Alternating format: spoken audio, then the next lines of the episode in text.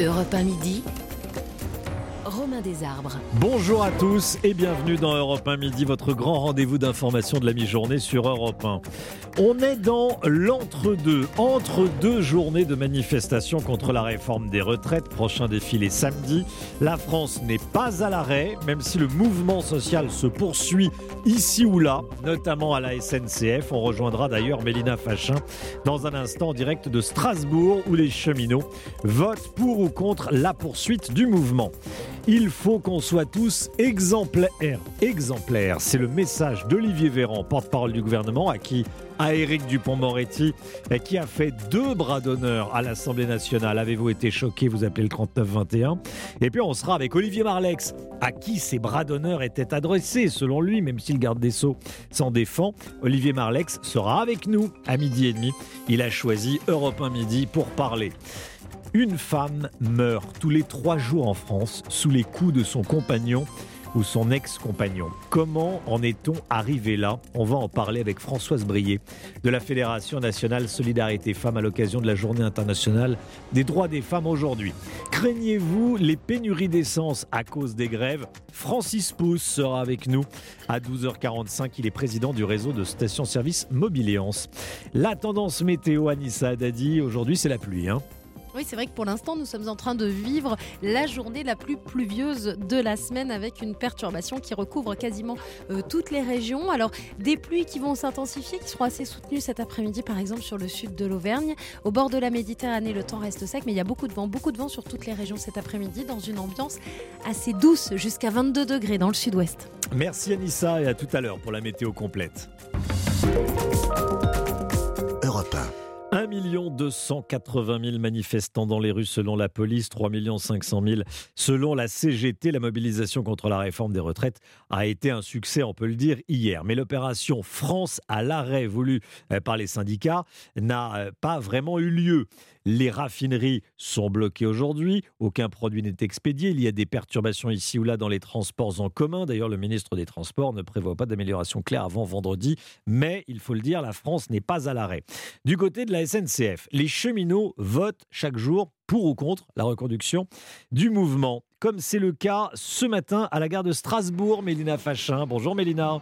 Bonjour Romain, bonjour à tous. Effectivement, je suis en gare de Strasbourg sur le quai numéro 1 où sont regroupés une cinquantaine de cheminots euh, et d'autres opposants à la réforme euh, des retraites. D'abord pour se féliciter de la forte mobilisation d'hier. On s'est retrouvé avec un cortège cheminot qui était fourni et certainement le plus beau depuis longtemps, en tout cas depuis les grèves de, 2019. Je pense que sur euh, l'entièreté de la manifestation de, Strasbourg, on s'est fait entendre et on a fait beaucoup de bruit. Donc euh, juste ça, ben, bravo à tous et rien que pour ça, merci, on peut s'applaudir aussi. 30 000 manifestants hier euh, selon les organisateurs, 9 500 selon la police, c'est bien plus que les journées précédentes.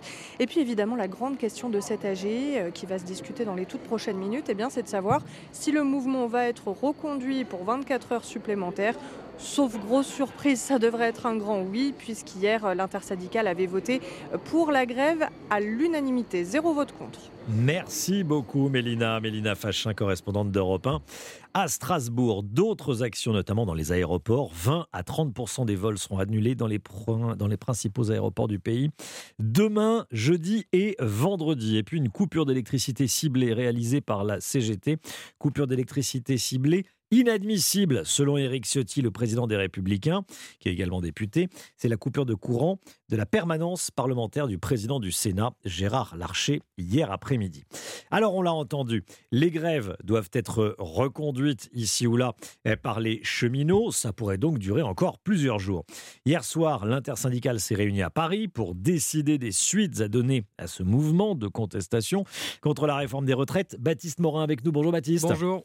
Les syndicats ont ajouté deux nouvelles journées de mobilisation nationale à leurs agendas. Hein. Oui, le 11 mars, autrement dit, dès ce samedi, et puis le jour du vote du texte en commission mixte paritaire, ce sera mercredi ou jeudi prochain.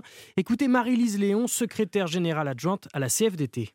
Il faut qu'on continue ces mobilisations, qu'elles continuent d'être toujours plus nombreuses. On a atteint des, scores inégalés. Je pense que ça fait euh, des dizaines d'années qu'il n'y a pas eu autant de manifestations dans la rue. Maintenant, clairement, la, balle, est du côté du gouvernement. Et c'est pourquoi l'intersyndicale travaille sur une lettre qu'elle va adresser à Emmanuel Macron dans les tout prochains jours.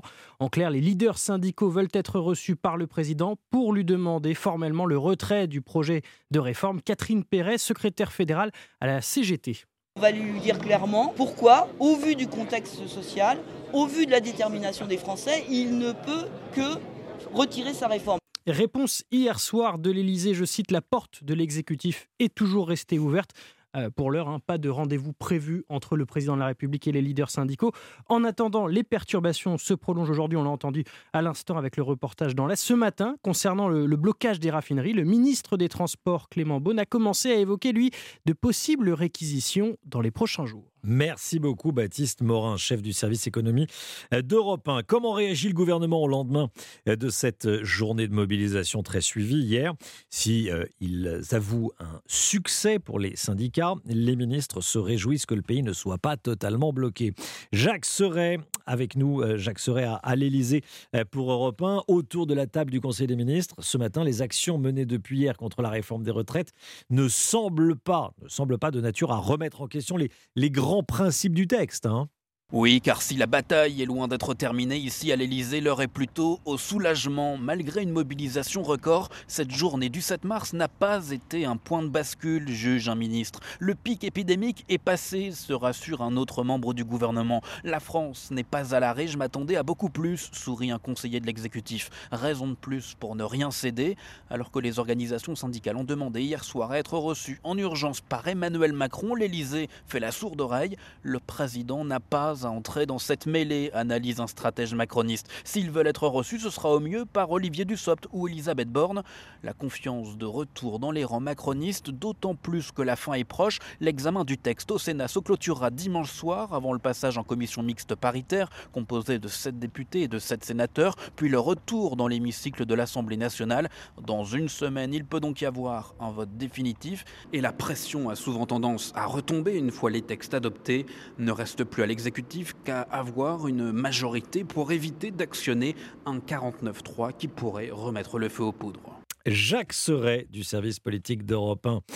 Emmanuel Macron veut ouvrir, comme on dit, une nouvelle séquence. Il profite pour cela de la journée internationale du droit des femmes qui a lieu en ce 8 mars, aujourd'hui.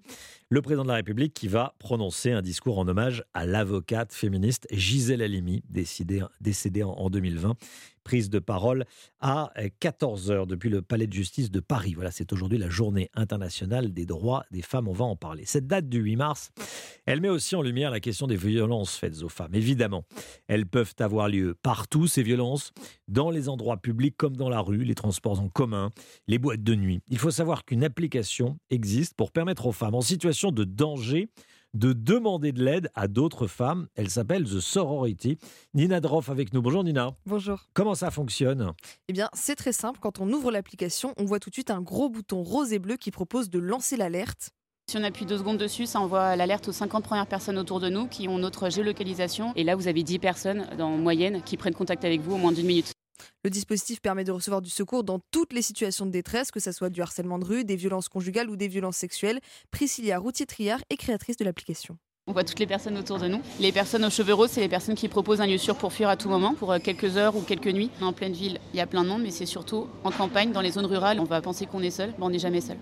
Et cette solidarité entre femmes a déjà aidé des centaines de personnes, comme Estelle, habitante d'un petit village d'Isère, et récemment agressée à son domicile. Une personne de mon entourage est venue m'agresser et m'a frappé. Tout de suite là, j'ai mis en route l'application. Dans la minute, j'ai eu euh, une douzaine d'appels. Comme avec l'application, elle savait où je me trouvais. Euh, elle s'est rendue à la, gendarmerie directement. Ils ont mis euh, peu de temps pour intervenir. Ça aurait pu mal tourner. Ça m'a sûrement sauvé la vie. Plus de 53 000 utilisatrices ont déjà adopté l'application. Pour le moment, elle est réservée aux femmes pour des raisons de sécurité, mais devrait prochainement être ouverte également aux hommes. Merci beaucoup Nina Droff. Voilà, eh, Nina Droff du service Société d'Europe 1. On va continuer à, parler de, ce sujet, hein, des, des, violences faites aux femmes, avec Françoise Brier, directrice de la Fédération nationale Solidarité Femmes, à midi 20 avec nous. Et des rassemblements auront lieu aujourd'hui partout dans le monde. Cette année, c'est le sort des femmes iraniennes et afghanes, entre autres, qui sera au cœur des slogans. À Paris, une manifestation à l'appel du collectif Grève féministe débute à, à 14h. Voilà les femmes iraniennes euh, qui se battent pour euh, ne plus être obligées d'avoir à porter le, voile islamique. Et les femmes afghanes, euh, c'est le même combat, évidemment et pour avoir plus de, plus de droits, bien sûr. Voilà qui ne devrait pas nous rassurer sur l'état du parc nucléaire français. On a appris qu'EDF avait détecté une fissure sur un tuyau de la centrale de Panly en Seine-Maritime. Le réacteur touché est déjà à l'arrêt pour des problèmes de corrosion sous contrainte. On a besoin de vos lumières, Margot Faudéré. Bonjour Margot. Bonjour. Si on parle de cette fissure, c'est à cause de sa taille. Oui, une fissure de 23 mm de profondeur sur un tuyau qui en fait 27. Autant dire qu'on est proche du risque de fuite. C'est d'ailleurs pour ça que l'autorité de sûreté nucléaire parle d'un incident de niveau 2. Alors la partie qui est touchée, c'est un circuit de secours qui doit permettre de refroidir le réacteur en cas d'urgence. Et ce n'est pas la première fois qu'on détecte des fissures, mais jamais de cette taille-là. Il va donc falloir réparer le tuyau. Le problème, c'est qu'il est situé dans un milieu très exposé aux radiations. Les réparations vont donc prendre du temps et mobiliser plusieurs soudeurs qui devront euh, se relayer. Il faudra aussi vérifier si d'autres réacteurs sont concernés par de telles fissures, même si rien n'indique à ce stade qu'il s'agit d'un problème généralisé à l'ensemble du parc. Évidemment. Merci beaucoup, Margot Faudéré. Voilà le nucléaire sur lequel la, France compte hein, pour produire de, l'électricité décarbonée, parce que le nucléaire, ça, ne rejette pas de, carbone, uniquement de la, vapeur d'eau. Merci beaucoup, Margot Faudéré. Il est midi 11. Restez bien avec nous sur Europe 1, dans Europe 1 midi. Dans un instant, on va euh, aller à Munich avant le match du PSG. Bayern Munich PSG. Match euh, pour une place en, quart de finale de la Ligue des Champions. A tout de suite. Europe 1 midi. Romain Desarbres. Ne pas prendre de petit déjeuner faute de moyens, c'est une réalité pour un enfant sur cinq. C'est ce que dit une étude du cabinet Spark Market Research, révélée en exclusivité par Europe 1. En 2016, cette proportion était quatre fois moins importante. Louise Salé avec nous. Bonjour Louise. Bonjour.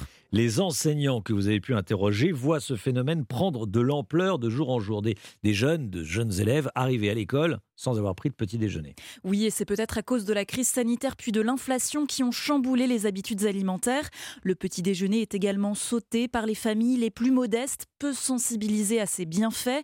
Chloé est professeure en école maternelle à Paris, remplaçante dans des établissements d'éducation prioritaire.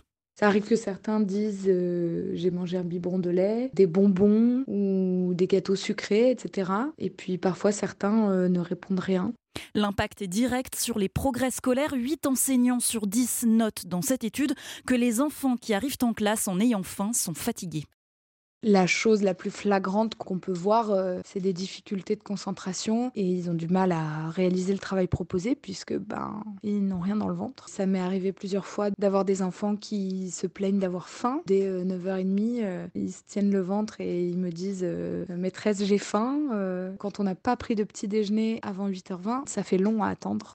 Des petits déjeuners gratuits ont pourtant été mis en place en 2019 dans des écoles d'éducation prioritaire lorsque Jean-Michel Blanquer était ministre de l'éducation avec des aides versées aux collectivités.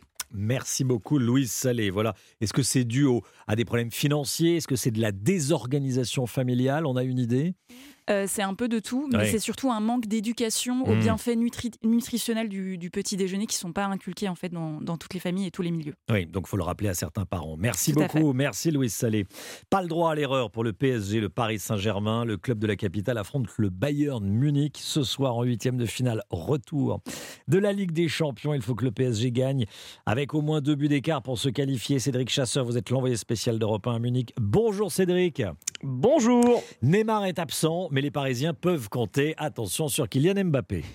Oui, c'est l'homme qui, par sa seule présence, a fait renaître l'espoir à la fin du match aller, celui qui porte le poids d'une équipe parfois chancelante, malgré des investissements records et une masse salariale estimée à 728 millions d'euros. Kylian Mbappé est sur toutes les lèvres, dans toutes les têtes, à commencer par celle des Bavarois.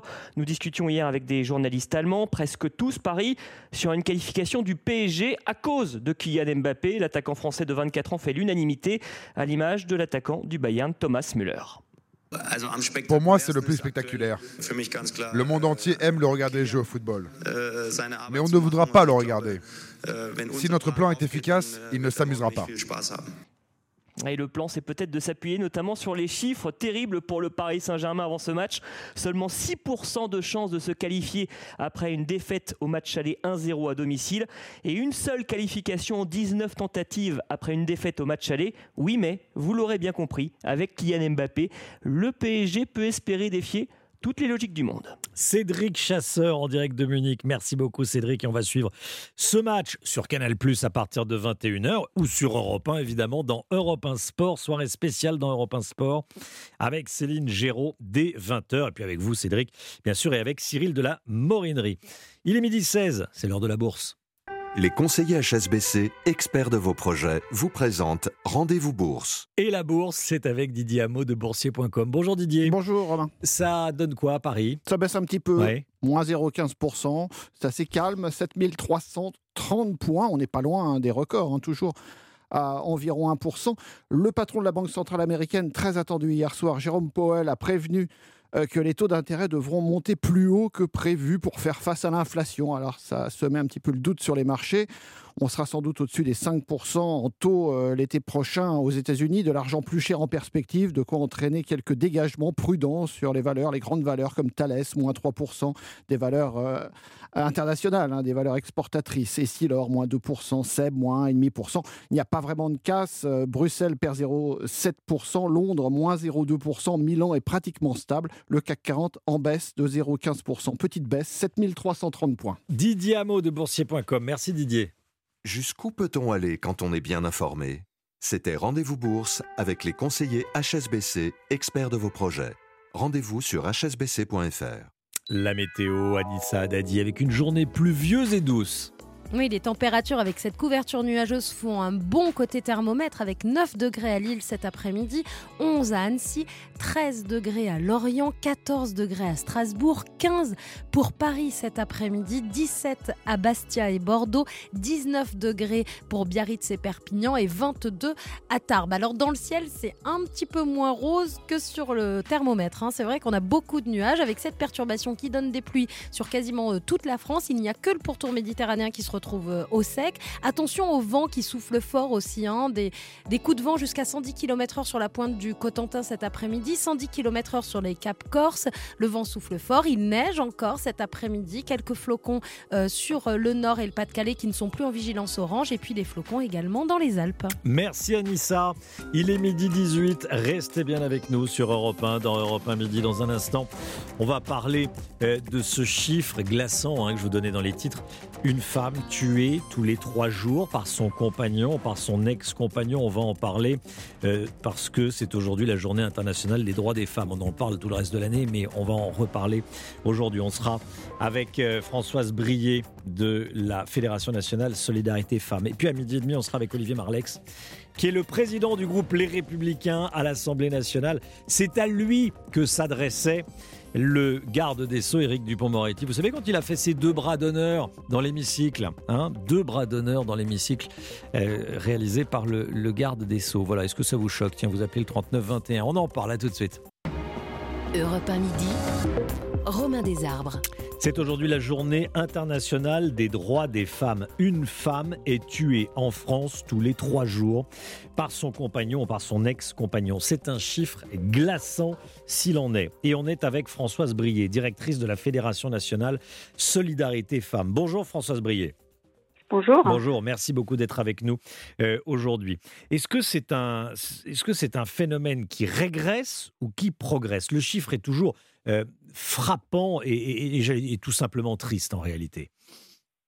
Oui, on est euh, face à des féminicides voilà, qui se répètent et qui, dont les chiffres euh, malheureusement ne baisse pas. On a vu une baisse en 2020, mais on, a l'impression qu'en début d'année, et plusieurs féminicides ont eu lieu ces derniers jours. Donc ça, c'est vraiment une situation qui reste très très préoccupante. D'ailleurs, la Fédération nationale Solidarité Femmes est aujourd'hui partie civile dans un procès qui se tient dans les Yvelines pour un féminicide justement et un autre à Cagnes. Donc on voit que ces, féminicides ne reculent pas malheureusement. Euh, il y a des efforts de fait, mais on voit qu'il manque en tous les cas euh, dans le parcours mmh. judiciaire des femmes, euh, il y a des failles en tous les cas qui aboutissent à ces féminicides et contre lesquels il faut absolument réussir à, pallier en tous les cas sur leur parcours. Regarde, on va, on va, je, vais, lire trois histoires ces, derniers jours. Hein jeudi et, vendredi dernier. Vendredi dernier, à Saint-Laurent-d'Ars, en Gironde, une femme d'une cinquantaine d'années est morte poignardée par son ancien compagnon, retrouvé pendu, lui, euh, au domicile de, cette femme. Elle avait déposé, la victime, la première victime, bon, elle avait déposé deux plaintes au mois de février. Vendredi, à Amiens, une femme retrouvée morte poignardée sur un parking. Son ancien compagnon était à ses côtés, grièvement blessé. Elle avait aussi déposé plainte contre lui. Jeudi soir, à Melun, une femme a elle aussi été poignardée par son compagnon qui s'est ensuite tué en se jetant euh, d'une fenêtre. Pourquoi n'arrive-t-on pas à lutter plus efficacement euh, contre ces drames? Ça, c'est sur deux jours. Hein. C'est juste sur deux jours, jeudi et vendredi dernier. Oui, je pense qu'il y a des failles, effectivement. À partir du moment où les femmes déposent plainte, il devrait y avoir immédiatement une alerte en sachant que on sait que les agresseurs sont des hommes extrêmement dangereux. On a vu que pour une des situations, il y avait des antécédents euh, de tentatives de féminicide. Donc euh, l'évaluation du danger n'a pas été euh, réalisée. Ça veut simplement dire que les, professionnels qui ont pris en charge ces plaintes n'ont pas déclenché les signaux d'alerte et n'ont pas compris en tous les cas la gravité des faits.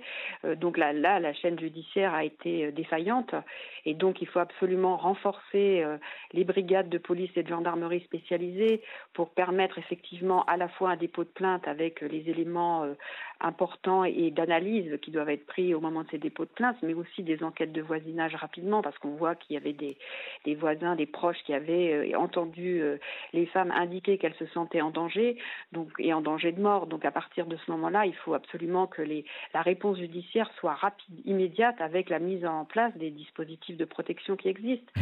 C'est-à-dire la proposition d'une ordonnance de protection, un bracelet anti-rapprochement, un téléphone grave danger. Donc euh, voilà, aujourd'hui, euh, nous, on a demandé depuis 2016 euh, la création de juridictions spécialisées. On arrive enfin à des pôles spécialisés, mais on a besoin effectivement de cette chaîne de spécialistes et de prise de plainte par des professionnels extrêmement bien formés, expérimentés et qui vont assurer le suivi de ces femmes une fois le dépôt de plainte déposé et qu'on a analysé le danger à la hauteur effectivement de ce que risquent les femmes. Et là, ça n'a pas été fait dans ces situations apparemment. Que se passe-t-il dans la tête d'un homme qui violente sa femme, qui va jusqu'à la tuer, et pourquoi la femme ne, ne part pas dès le premier coup, dès le premier indice, dès la première violence? Écoutez, pour les femmes, euh, partir, euh, voilà, il y, a, beaucoup de freins. Déjà, euh, la question de la peur. On sait très bien que certains agresseurs les menacent de mort, leur disent qu'ils vont se suicider, qu'ils vont tuer les enfants. La question aussi de sa stratégie, c'est-à-dire que les femmes sont souvent économiquement très dépendantes de, l'auteur des violences. on, on, connaît les violences économiques, à savoir l'interdiction de travailler, la confiscation des ressources. Donc, ce sont des freins. Il peut y avoir aussi la question aussi des enfants, l'autorité parentale qui est aussi euh, un frein très important pour les femmes pour le départ du domicile, avec des décisions judiciaires parfois qui sont complètement inadaptées. On voit des condamnations au pénal et de l'autre côté euh, une autorité parentale euh, qui n'est pas restreinte et limitée pour les auteurs de violences, avec la poursuite de ces violences après la séparation. Donc voilà, ce sont des freins qui sont qui perdurent. Alors évidemment, il y a eu des avancées législatives, mais maintenant il faut absolument appliquer les lois avec les moyens qui vont derrière pour pouvoir assurer aux femmes un parcours judiciaire dès qu'elles déposent plainte, dès qu'elles signalent des faits, pour pouvoir être immédiatement protégées. On connaît les difficultés pour les femmes. Il y a des allers-retours qui s'expliquent par le phénomène de l'emprise, par la stratégie de l'agresseur. Mais voilà, comment euh, aussi on repère mieux ces femmes, comment on leur indique aussi qu'il y a des structures d'aide, hein, le 3919 bien sûr, mais il y a aussi des associations sur le plan local qui peuvent les accompagner en tous les cas dans toutes leurs démarches et les soutenir pour pas qu'elles restent seules dans l'isolement. Mais voilà, on voit qu'il y a malheureusement, alors que les femmes signalent les faits, euh, des, réponses qui ont été inadaptées et sur lesquelles il faut absolument travailler pour euh, éviter ces, féminicides voilà, qui se répètent, comme vous l'avez dit, euh, trop souvent. Merci beaucoup Françoise Brier, merci beaucoup d'avoir été en direct avec nous. Vous l'avez rappelé, ce numéro de téléphone, le 39 19. Vous appelez si vous êtes témoin de violence, vous l'appelez si vous êtes victime de violence. Le 39 19. Tiens, la libre antenne, c'est tous les jours hein, sur Europe 1. Du lundi au jeudi, 23h à 1h du matin avec Olivier Delacroix. Du lundi au jeudi, de 23h à 1h du matin. Vous appelez le 3921. Europe 1 vous rappellera rapidement. Et, euh, et vous passez à l'antenne et vous témoignez au micro d'Olivier Delacroix. 12h29, on revient sur l'affaire des bras d'honneur dans un instant avec Olivier Marlex. A tout de suite. Europe 1 midi. Romain Desarbres. Merci d'être avec nous sur Europe 1. Dans Europe 1 midi, on sera dans un instant avec Olivier Marlex, le président du groupe Les Républicains à l'Assemblée nationale. On va parler de la réforme des retraites et puis de l'affaire des bras d'honneur commis par le garde des Sceaux en plein hémicycle au milieu de l'Assemblée nationale. On va en parler donc avec Olivier Marlex qui était destinataire de ces bras d'honneur. Bon, euh, en attendant, c'est le flash, tout ce qu'il faut savoir dans l'actualité avec Émilie Dez. Bonjour Émilie. Bonjour Romain, bonjour à tous. Le blocage, c'est l'inverse du dialogue, fustige le porte-parole de l'exécutif Olivier Véran. Euh, deuxième journée consécutive d'action contre la réforme des retraites. Des perturbations sont à prévoir dans les transports jusqu'à la fin de la semaine, prévient Clément Beaune. Aujourd'hui encore, les expéditions de carburant sont bloquées dans les raffineries. Les sénateurs vont reprendre cet après-midi L'examen de l'article 7 sur le report de l'âge légal à 64 ans, l'exécutif compte sur l'adoption de la réforme d'ici dimanche. Elles manifestent aujourd'hui pour défendre leurs droits. Les femmes qui défilent actuellement dans les rues de Nantes ou du Havre à Paris. Le cortège partira à 14h de la place de la République ce mercredi 8 mars, qui est aussi l'occasion de rendre hommage à Gisèle Halimi, avocate et militante féministe disparue en 2020. Hommage national présidé par Emmanuel Macron au palais de justice de Paris. L'enquête avance près de six mois après le sabotage des gazoducs Nord Stream. Un bateau soupçonné d'avoir été utilisé pour transporter des engins explosifs a été perquisitionné en janvier dernier. L'Ukraine a démenti euh, toute implication. Le groupe Wagner revendique la prise de la partie orientale de Bakhmut, épicentre des combats en Ukraine. La chute de la ville laisserait la voie libre à l'armée russe pour avancer dans l'Est, prévient Volodymyr Zelensky. Et puis du foot, le PSG affronte le Bayern Munich ce soir, match retour des huitièmes de finale de la Ligue des Champions. À l'aller, les Parisiens s'étaient inclinés 1-0 à domicile. Match à suivre ce soir dans Europe 1 Sport. Merci, merci Émilie Dez. On vous retrouve dans une demi-heure à 13h. À tout à l'heure. À tout à l'heure. Europe 1 midi. Midi, 13h. Romain Desarbres. Et on est en direct avec Olivier Marlex. Bonjour Olivier Marlex. Bonjour, Madame. Vous êtes le président du groupe Les Républicains à l'Assemblée nationale et le garde des Sceaux a fait deux bras d'honneur, a-t-il précisé lui-même, après que vous avez rappelé qu'il était mis en examen. Alors, Éric Dupont-Moretti a ensuite présenté ses excuses à la représentation nationale et il assure que ces bras d'honneur ne vous étaient pas destinés, mais qu'il s'agissait de bras d'honneur à la présomption d'innocence qu'il vous accuse d'avoir bafoué en rappelant qu'il était mis en examen. Bon, c'est. Est-ce que vous les avez vus, vous vous-même, vous, déjà, ces bras d'honneur pour revenir oui, bien sûr. sur ce qui s'est passé. Non, non, malheureusement, j'ai vu le, j'ai vu le garde des Sceaux faire, faire ses gestes pour le moins déplacés. Euh, c'est incroyable. Ça fait six mois quand même que, que, que, les Français regardent avec parfois stupéfaction euh, des problèmes de comportement euh, de hmm. députés, en général venant de la France insoumise, au sein de, au sein de l'hémicycle, et voir le, gouvernement s'abaisser à, à, ce niveau. Je crois que c'est sans, sans précédent. aucun ministre, quel qu'il soit, enfin, le, le ministre de la Justice, ne s'est jamais livré à des gestes aussi, aussi grossiers dans, dans l'enceinte de l'Assemblée. Alors, il s'est excusé ensuite, un peu sous la, un peu sous la pression, sous la contrainte, enfin sous la contrainte, euh, la pression en tout cas politique. Bon, euh, vous les acceptez ces excuses ou pas? Il, paraît d'ailleurs que c'était pas, ça m'était pas destiné. C'est pas le sujet, c'est d'ailleurs pas le, pas, le sujet. Hmm. Euh, oui, enfin, je, je, sais pas si ça peut s'arrêter, s'arrêter là quand même. Vous savez, ça aurait été un, député quel qu'il soit, qui aurait fait des bras d'honneur, je pense, c'est fort à parier, qu'il aurait eu droit à une, à une exclusion de l'Assemblée nationale. Euh, donc pourquoi, pourquoi est-ce qu'on serait aussi clément euh, à l'égard d'un ministre, a fortiori garde des sceaux. Ce qu'il y a, d'assez étonnant quand même, c'est que ce garde des sceaux, il a pris une circulaire de politique pénale il y a pas très longtemps, en 2020, pour dire que toutes les insultes envers les élus devaient être traitées de la façon la plus grave, c'est-à-dire comme des outrages peine euh, punie de 15 000 euros d'amende et d'un an de prison. Euh, vous vous amusez, vous, à faire, si vous êtes arrêté par un gendarme ou un policier, euh, ce genre de geste sur, le bord de la route, vous finissez, je ne vous le conseille pas, évidemment, en main des armes, non. Vous, finissez la nuit en garde à vue. Et on ne le conseille pas aux auditeurs d'Europe 1 non plus. On ne conseille pas aux auditeurs d'Europe 1. Voilà. Et donc, hmm. on, finit la nuit en garde à vue pour outrage. Et donc, que, que, le, que, le, que, le, garde des Sceaux se permette ce genre de comportement est totalement inacceptable.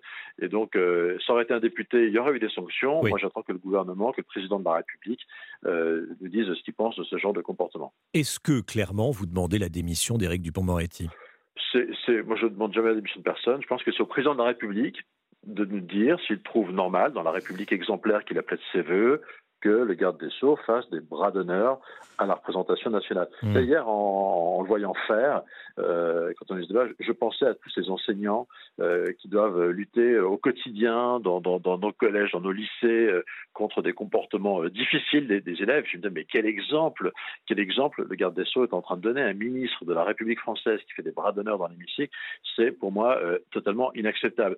Certains de vos confrères disaient, on n'imagine pas Alain Perfit ou Robert Banater, mettons pas la si haut. je pense qu'aucun ministre, aucun secrétaire mmh. d'État, personne n'a jamais fait ce genre de choses. C'est pour moi inacceptable comme comportement. On peut pas euh, voilà, se, se, plaindre en permanence de l'effondrement du niveau de, euh, du débat politique et, et, et l'alimenter, y participer comme l'a fait M. Dupont-Moretti. On va, on va réécouter ce qui s'est, passé on, et on, ça démarre par la. On va entendre la, la, la, la présidente de séance et Éric Dupont-Moretti. Il n'y a pas un bras d'honneur, il y en a deux, mais accompagnés de paroles à chaque fois, qui sont Monsieur le ministre, de quoi vous parlez exactement? Vous avez fait deux bras d'honneur, c'est ce que vous êtes en train de dire à l'Assemblée? Si c'est le cas, ça n'est absolument pas admissible. J'ai dit, madame, bras d'honneur à la présomption d'innocence, je l'ai dit deux fois. Voilà. Donc, euh, euh, effectivement, entendre un garde des Sceaux dire oui, j'ai fait deux bras d'honneur, euh, c'est. Sachant qu'il n'y avait, aucun sujet de, problème de présomption d'innocence, parce que j'ai hmm. simplement rappelé des faits, évidemment, étant très, très prudent et très respectueux sur la qualification des faits. J'ai rappelé qu'au garde des Sceaux, c'était désagréable pour lui, je m'en excusais d'ailleurs, qu'il était mis en examen pour, je crois, une prise légale d'intérêt. Mmh. Euh, voilà, et c'est déjà quelque chose d'inédit euh, sous la Ve République, hein, qu'un ministre de la Justice soit mis en examen et reste au gouvernement. Je rappelle que Emmanuel Macron, candidat à la présidence de la République, avait euh, dit qu'un ministre mis en examen devrait démissionner. il est au contraire le premier président de la République à avoir arrêté ce qu'on appelait la, jurisprudence de baladure, qui voulait que tout ministre mis en examen quittait le gouvernement. On est avec Joël, qui a 58 ans, qui nous appelle du Pas-de-Calais, qui est en pré-retraite, qui travaillait, qui travaille dans le transport. Bonjour Joël. Bonjour à vous. Merci d'être avec nous dans Europe 1 Midi. Qu'est-ce que vous en pensez, vous? Euh, Moi, je pense que quand on est ministre, on doit quand même être maître de soi. Oui. Déjà, ça me paraît. Puis garde des sous, c'est quand même une fonction très importante au niveau de l'État. Oui. Enfin, dans, dans l'effectif. Moi, je crois que la seule sanction, c'est, en fait, c'est la démission. C'est une démission de tous ces mandats. Hmm. Cette personne ne peut plus représenter la France. C'est pas possible. Et alors, soit vous démissionnez de lui-même, ce qui serait déjà quand même un bien. Oui. Ou alors que ce soit la première ministre comme celle qui a formé le gouvernement, ou M. Emmanuel Macron qui, enfin, qui, voilà, enfin, qui le destitue. C'est ce que demande Olivier Marlex, hein, qui, est avec nous. Ben oui, j'ai bien entendu, non, mais je euh, suis d'accord avec ce qu'il a dit. Euh, je ne suis pas républicain, mais c'est là que quand même c'est vrai. Et parce que là, si M. Macron ne dit rien, ou si même Borne ne dit rien, qui ne dit rien consent. Donc, on ne peut pas comme cautionner ça. C'est pas possible. Quand vous... Encore, il y a qu'à ouais. qui se chamaille entre députés D'accord, bon là c'était un peu houleux, bon mais c'était, il n'y avait pas de, de geste comme ça. En plus, il insiste bien pour dire j'en ai pas fait qu'un, j'en ai fait deux. non, mais, Ça, ça, ça, ça, me fait presque sourire, je ne devrais pas, mais effectivement, c'est assez surréaliste, effectivement. Euh, tiens, qu'est-ce que vous vous dites, Joël, quand vous voyez ce qui se passe à l'Assemblée nationale en ce moment? Ce qui me surprend, c'est qu'il n'y a personne qui dit qu'il y a un groupe qui ne dit jamais rien. Vous n'avez pas remarqué, il y a un groupe qui fait rien en ce moment, qui, est là, qui regarde. Qu'on dirait un corbeau sur un arbre, qui on dit, il regarde, on dirait qu'il attend qu'ils soient tous morts pour venir manger ce qui reste. Bah, c'est qui? Bah, Ils ont le Front National, forcément. on, les, on, les entend, on les entend pas beaucoup. Hein. Ils sont là, ils attendent. Et là, c'est vrai que là, enfin, là, c'est ce qu'on va faire, c'est ça.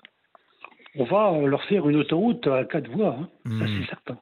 Et ça, bon, Malheureusement, ça sera comme ça. Olivier, Olivier euh, Marlex, vous le... qu'est-ce que vous dites à Joël, tiens, quand vous entendez ça, que, que le, bazar à l'Assemblée nationale, et, et c'est pas vous qui, qui, le provoquez, hein, le bazar, hein, euh, Olivier Marlex, mais que le bazar de fait à, l'Assemblée nationale euh, joue pour le, Rassemblement national, le RN, pour Marine Le Pen Je ne sais pas de qui ça joue. En tout cas, ça ne joue pas en fonction de, en, l'honneur du monde politique en, général. Moi, je pense que hmm. la, vie politique française, elle doit retrouver elle doit retrouver un peu de, de, de, dignité. Je crois, je crois beaucoup qu'on restaurera un peu de confiance dans ce pays, que effectivement, quand il y aura de, de l'exemplarité un peu à tous les étages chez, chez les hommes politiques. Euh, le modèle, ça reste, ça reste le général de Gaulle dans le comportement.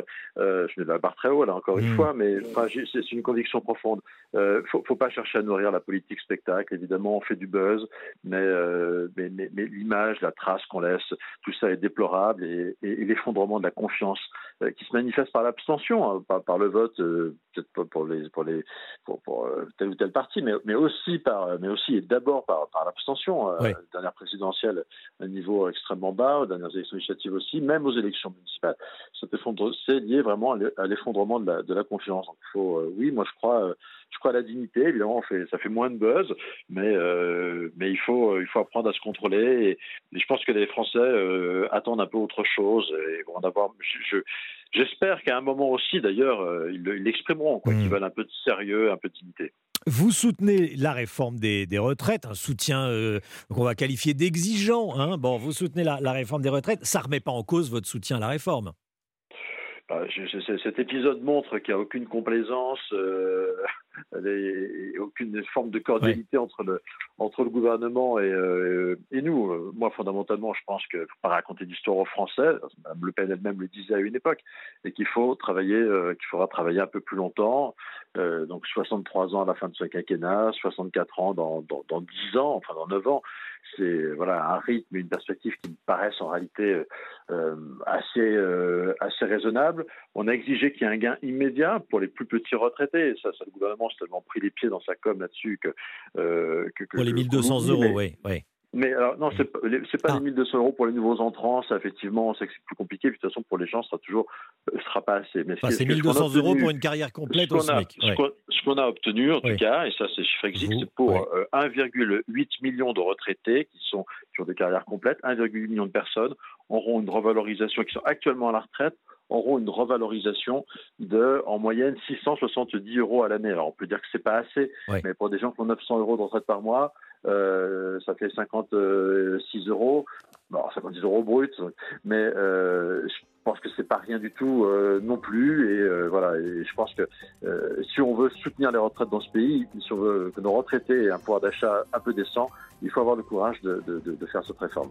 Merci beaucoup Olivier Marlex, merci d'avoir été, d'avoir été en direct avec nous sur Europe 1 dans Europe 1 Midi, président du groupe Les Républicains à l'Assemblée nationale qui demande à Emmanuel Macron de se prononcer sur ce qui s'est passé hier après-midi à l'Assemblée nationale avec ses deux bras d'honneur par le, garde des Sceaux. 12h45, merci d'être avec nous dans un instant.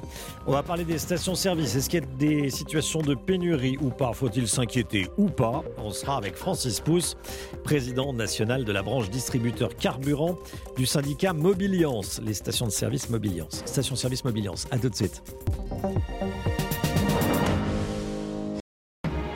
Europe 1 midi. Romain Desarbres. Il est 12h48, merci d'être avec nous. On va parler de l'essence, des risques de situation de pénurie dans certaines stations-service. On est avec Francis Pousse. Bonjour Francis Pousse. Bonjour. Merci beaucoup d'être avec nous et avec tous les auditeurs d'Europe 1 midi président du réseau de stations-service Mobiliance. Bon, on l'entend, les raffineries sont bloquées, ça peut inquiéter certains automobilistes. Euh, quel est l'impact dans les, dans les stations-service de ces blocages de raffineries? Bah, Écoutez, pour l'instant, l'impact est tout à fait euh, mesuré puisque en dehors des euh, sept raffineries françaises dont effectivement les expéditions sont bloquées, on vit toute l'année grâce aux 200 dépôts disséminés sur l'ensemble du territoire français qui nous livrent quotidiennement. Donc, euh, effectivement, on avait hier soir, pardon, à peu près moins de 5% de stations-service impactées par un manque de produits ou ah plusieurs mais c'est tout à fait mesuré pour l'instant. Donc, raffinerie bloquée, mais les 200 dépôts dont vous nous parlez, eux, sont pas bloqués et tout fonctionne, ils irriguent les stations-service. Tout à fait. Alors, on a ça et là, il faut le dire, euh, quelques dépôts qui sont bloqués ponctuellement, euh, qui peuvent handicaper euh, sur un secteur donné pendant une demi-journée, par exemple, mais c'est heureusement pas la majorité des cas. Et donc, euh, nous sommes toujours livrés. Euh, encore ce matin, personnellement, j'ai été livré. Donc, il n'y a pas de problème majeur. Oui, oui, oui. Euh, tiens, Frédéric a 69 ans. Il nous appelle d'Arcachon. Bonjour, Frédéric. Oui, bon, bonjour. Merci de me prendre à l'antenne. Bah, merci à vous de, de, de, nous appeler, Frédéric. Vous pensez qu'il y a un risque de pénurie ou pas ah, moi, je, bonjour. Je, je, je, pense, oui, parce que c'est un. Bon, quand même, l'approvisionnement en carburant est un levier, un levier important dans, dans dans l'arsenal hein, de, de, de, la contestation. Hein. Les syndicats, c'est un, un, moyen de pression très clair. un hein, moyen de pression qui est quand même très et habituel. Voilà, le, le, le, carburant est bien sûr derrière les routiers, mmh. les, les, poids lourds pour l'approvisionnement. Ce sont quand même de, choses importantes. Mais euh, il y a une, question que je me pose aussi. Le monsieur parlait des, dépôts approvisionnés, mais si, les, raffineries sont fermées, comment les dépôts sont approvisionnés? Par des par l'étranger, par où Comment comment bah, Francis Pousse vous, vous, écoute et il va vous répondre directement. Oui, oui. je vais être très clair. Euh, euh, en France, 50% de la, de la consommation est assurée par les raffineries françaises et 50% euh, c'est de l'import. Euh, donc on a d'ailleurs activé ces leviers euh, de massifier l'import quand c'est un problème au mois de novembre dernier. Donc on a plusieurs sources pour pallier l'éventuel manque d'expédition de produits des, raffineries. De même que nos, nos, pays frontaliers, hein, parce qu'au-delà du bateau, il y a aussi la Belgique, l'Allemagne, l'Italie, qui peuvent nous permettre de nous, de nous alimenter. Les voisins nous donnent un coup de main. C'est ça. Et puis n'oublions pas qu'en moyenne, en France, on a euh, un mois de consommation euh, commerciale mmh. et derrière trois mois de stocks stratégiques qui ont déjà été utilisés. Et l'ensemble de ces stocks sont redevenus au niveau optimum euh, suite à la grève de novembre. Donc on a aussi des réserves en France, vous voyez, trois mois, c'est pas n'importe quoi quand même, qui peuvent nous permettre de pallier euh, des défauts de, de ci ou là. Frédéric, vous avez fait un plein de précautions, comme on dit, un plein alors qu'on n'en a pas vraiment besoin bah Écoutez, moi, bon, j'ai toujours mon plein, je, maintiens mon plein et j'ai toujours un, un, bilan d'avance. Mais alors, ce qui est bizarre, c'est que je voyais par exemple hier sur Arcachon, on a quand même, on a encore pas mal de, de, de stations-service. Bon, il y a total tout ça, ils étaient, il y avait plus de 95, il y avait, il y avait, il y avait, plus grand chose. Hein. Et alors, je sais pas, c'est, il y a des, on est, alors qu'au d'habitude, on n'y était pas. D'habitude, quand il y avait des problèmes, et là, je m'aperçois que bon, des, stations, bon, comme Total, euh, qui est juste sur Arcachon, au début de la, zone industrielle, étaient, étaient en panne de, de 95, de, de gasoil, bon, maintenant, ça y est, c'est fini. Euh, alors, je m'interroge quand même, c'est pour ça que je me demande si le blocage, il n'y a pas derrière. Vous interrogez en clair sur le décalage entre ce que vous constatez, ce que vous voyez, et le discours officiel qui dit tout va bien. Bon. Exact. Francis Pousse. Alors, ce qu'il faut bien comprendre, c'est qu'effectivement, euh, mais, mais, je comprends la volonté euh, de monsieur et des autres consommateurs d'aller faire le plein quand on dit oulala, ça va bloquer. Oui. Mais euh, depuis vendredi, on a vu des, des, des enlèvements de précautions euh, et des ventes en station-service augmenter de l'ordre de 10 à 30% euh, euh, les stations ont pris, ont fait attention la semaine dernière, ont stocké plus d'essence et de gasoil que d'habitude. Mais fatalement, quand vous avez des enlèvements exceptionnels, ben, vous tombez en panne plus vite dans la station. Et derrière, la logistique qui est habituée à travailler, je vous dis, pour exemple, à livrer 10 stations par jour, eh bien, quand euh, il y en a plus en rupture, on ne peut pas les livrer. Donc ça crée un décalage et ces phénomènes de rupture ponctuels euh, qui sont heureusement euh, réparés rapidement. Et puis après, dans certaines stations, il y a par exemple une priorité qui est donnée au gasoil euh, parce que c'est une station qui distribue d'habitude pour les poids lourds. Donc vous voyez, euh, tous les produits n'arrivent pas en même temps en station quand quand il y a un début de crise. Merci beaucoup Francis Pousse, président du réseau de stations-service Mobiliance. Merci d'avoir été avec nous dans Europe 1 Midi et merci à Frédéric de nous avoir appelé d'Arcachon, 12h54. Les rendez-vous Europe 1, vous les connaissez, hein. la libre antenne j'allais dire tous les soirs, en tout cas du lundi au jeudi, de 23h à 1h du matin, sur Europe 1 avec Olivier Delacroix. Vous appelez le 3921, Europe 1 vous rappelle, et vous passez à l'antenne et vous témoignez. Libre antenne du lundi au jeudi à partir de 23h. Bonjour Elisabeth Assayag. Bonjour Romain. La France bouge dans un instant. On parle de quoi aujourd'hui? C'est la journée internationale des droits des femmes. Alors une France bouge 100% féminine avec des patronnes qui ont su trouver leur place dans des univers masculins. Eh ben bonne émission. Merci Romain. On vous retrouve demain. demain pour Europe 1 midi. À demain.